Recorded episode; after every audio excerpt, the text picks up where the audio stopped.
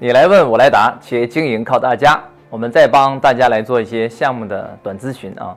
那么这是一个 B to B 相亲平台，它目前呢有一百多个红娘，有四万多会员，目前没有盈利。那么这个公司呢应该是比较擅长技术，但现在没有稳定的盈利模式。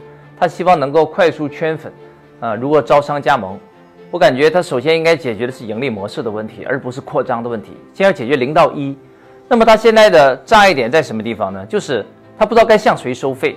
那么像这种产业链经营，一般情况下。你如果向红娘收费啊，这是很难的。一，他们人数比较少，很难形成规模性盈利。第二呢，就是红娘实际上赚的是最终的这些相亲会员的钱。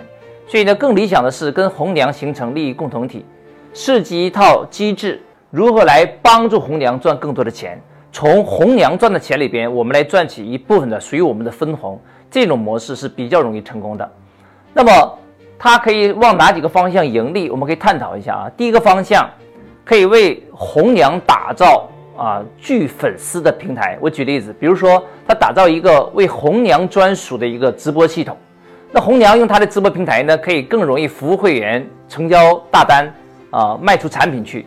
那么他就可以通过这套平台为红娘做一些增值服务。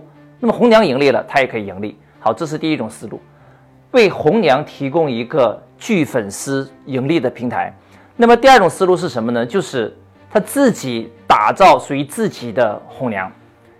像这种 B to B 平台，最大的风险在于它没有核心的品牌，它很容易呢就被另一个平台所取代。那与其成就别人的红娘，还不如自己来培养自己的这种明星级的红娘，然后跟自己公司内部的红娘形成一种长期的战略合作关系。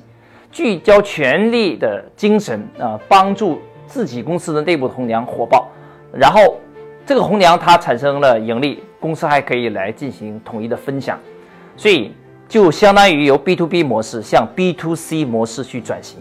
那么以上就是两个方向：一就是为红娘打造一个快速盈利的系统，通过分成的方式来赚钱；第二个由 B to B 改成 B to C，打造自己的红娘品牌。这两条路才是可行之路。当他完成这两条路原型的累积之后，才能涉及到如何招商扩展来加盟的问题。好，回答结束。